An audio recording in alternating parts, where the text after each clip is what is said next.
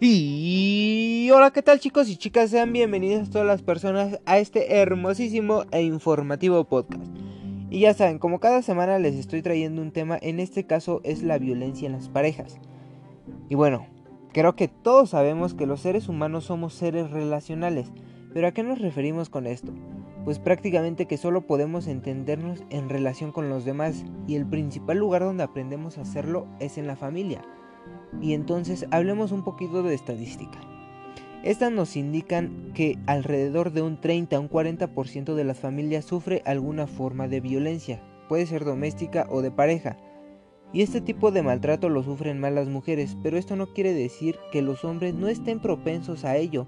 Existe una mayor inclinación hacia las mujeres, sí, pero también la sufren los hombres.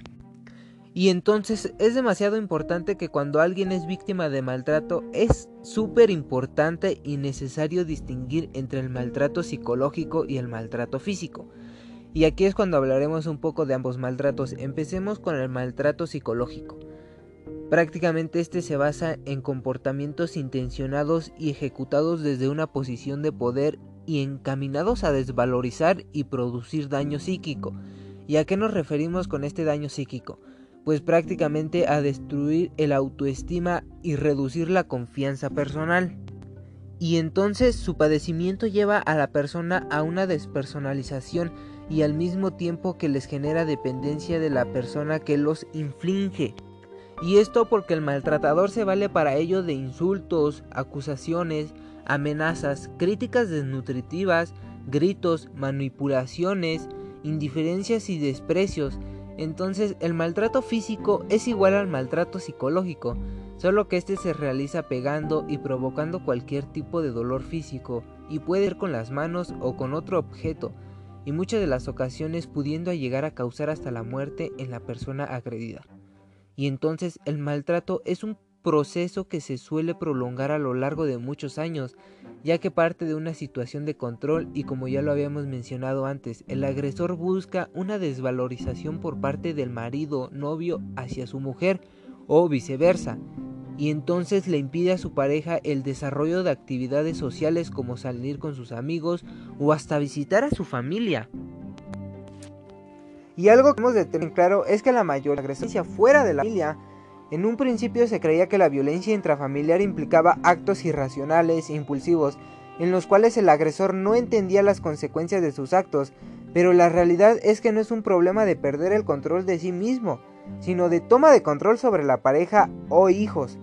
Entonces la mayoría de los ofensores no usa la violencia contra otras personas fuera de la familia, y mucho menos se arriesga a agredir en situaciones en que prevé consecuencias negativas para sí mismo otra creencia es que el maltrato en la pareja se restringe a los sectores más pobres y carentes de educación, pero en realidad esto no es un fenómeno exclusivo de los sectores pobres, ya que a medida que se asciende en la escala social existen mucho más recursos para ocultar esta situación.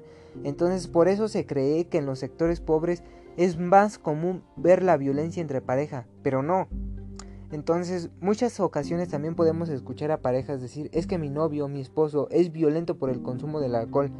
En cuanto al consumo del alcohol, la realidad es que no es un factor de riesgo y se ha observado que no es la causa directa de los maltratos, ya que muchos alcohólicos no son violentos en el hogar. Y ahí es cuando nos surge la pregunta, pero ¿por qué aguantan tanto el maltrato? Y es que prácticamente en la mayoría de los casos la mujer maltratada mantiene el vínculo con su maltratador por encontrarse económica y emocionalmente dependiente y por su desconocimiento de sus derechos, también tienen temor a un desenlace fatal que les impide a muchas mujeres acudir a los servicios sociales a pedir la ayuda adecuada. Y ahí es donde escuchamos la famosísima frase de pégame pero no me dejes. Y entonces para prevenir la violencia de género es necesario cambiar actitudes mediante la coeducación, la educación en igualdad de derechos desde la infancia y la adolescencia y claramente la reeducación a personas adultas, ya que la convivencia presupone la libre elección y la no propiedad de las personas. Entonces, los hombres también pueden ser víctimas de maltrato.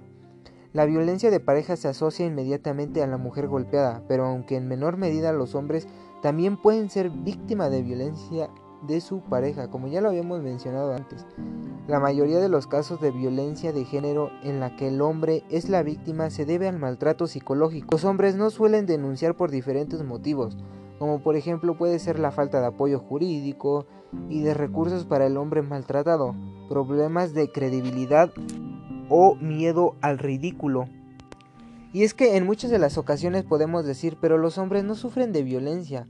O sea, son muy pocas veces donde el hombre sufre de violencia física y la mayoría de los casos es violencia psicológica, donde la esposa, la novia se encarga de desvalorizar a la persona, de bajar el autoestima y como ya lo habíamos mencionado, de dar este golpe en lo psíquico. Y es que por eso en muchas de las ocasiones estos hombres no se acercan a buscar la ayuda, por miedo, por falta de recursos jurídicos. Y entonces, por ejemplo, ¿cuántas de las ocasiones un hombre se puede acercar a un ministerio público a demandar a su novia, a su esposa, por maltrato psicológico? Y es que en muchas de las ocasiones es así pero absolutamente siempre el Ministerio Público pedirá pruebas, las cuales claramente el hombre no llevará porque no está sufriendo de violencia física. Y entonces sufrirá de este rechazo. Y entonces esta es la causa por la cual el hombre no se acercará a pedir esta ayuda. Pues prácticamente por falta de apoyo jurídico, por la burla. Y entonces es ahí que por ello se cree que los hombres no sufren de violencia. Pero claramente ambos están propensos a sufrir violencia familiar y de pareja. Y es aquí donde te invito a que si sufres de violencia familiar o violencia de pareja, pues te acerques, te acerques a pedir esta ayuda profesional, esta ayuda psicológica, la cual te permita, pues en cierto punto, ya no permitir esta violencia, vivir más sanamente, tener una relación más sana en donde no te estén prohibiendo absolutamente nada, en donde no estés sufriendo de violencia física, violencia psicológica. Por eso claramente te invito a buscar ayuda profesional, ya pueda ser jurídica o ya pueda ser psicológica. Y pues así estaremos concluyendo este tema tan interesante, tan hermoso, tan extenso. Y muchísimas gracias por haber escuchado este podcast y espero estés al pendiente de los demás episodios que vienen en la siguiente semana. Muchísimas gracias por tu atención. Hasta la próxima.